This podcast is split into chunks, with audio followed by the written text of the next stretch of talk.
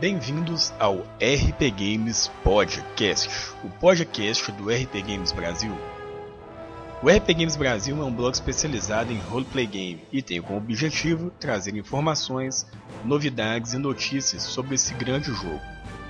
Com o nosso novo canal de áudio, vamos dar dicas de postagens, notícias da web. Também faremos mesas de discussão sobre assuntos envolvendo RPG e coisas afins tudo para a nossa e a sua diversão.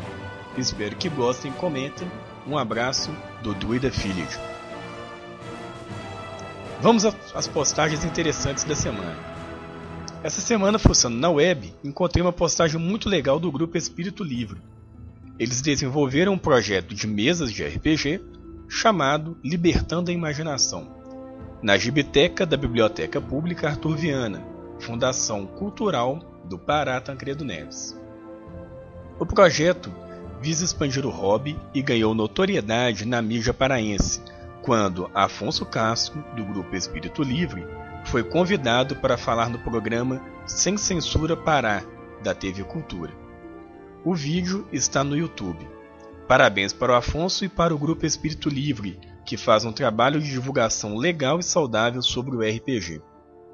Vale a pena dar uma olhada no blog e curtir a postagem e o vídeo.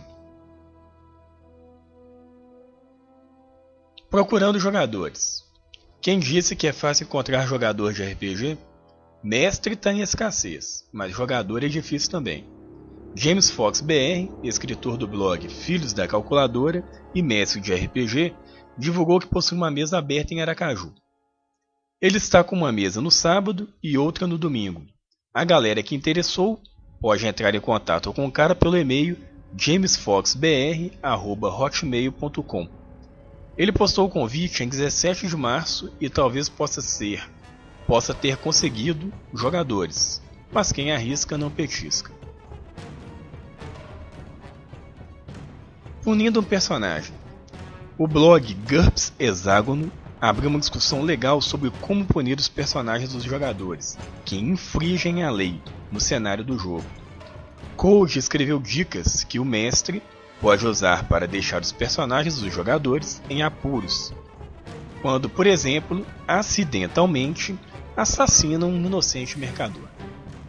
Por exemplo, quando um PC tenta roubar um mercador e é visto, como o pobre mercador reagiria numa situação real, ele gritaria por ajuda, atraindo a guarda da cidade, o que pode transformar um simples roubo em uma caçada policial.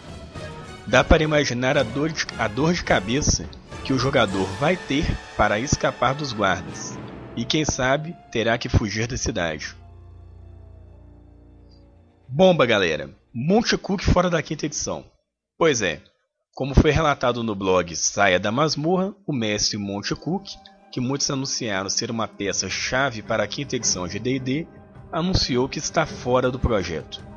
Monte diz que foi por divergências de opiniões entre ele e o Wizard. Quem sai perdendo são os fãs. Vamos agora aos concursos. A Secular Games, com o concurso Faça Você Mesmo Criação de Jogos, chegou no final.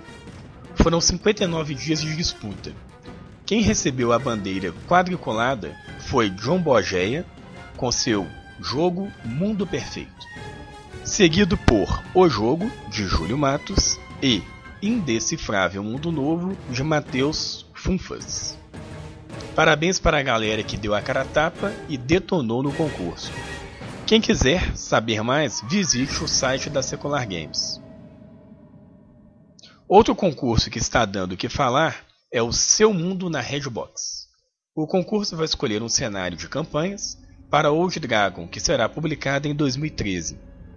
A segunda fase do concurso foi encerrada, e as votações para escolher quem passa para a terceira acontecem a partir de 7 de maio. Fique ligado no site da Redbox. Muito bem, galera, estamos chegando ao final do primeiro RP Games Podcast. Espero que tenham gostado Comentem. Um abraço, Druida Village.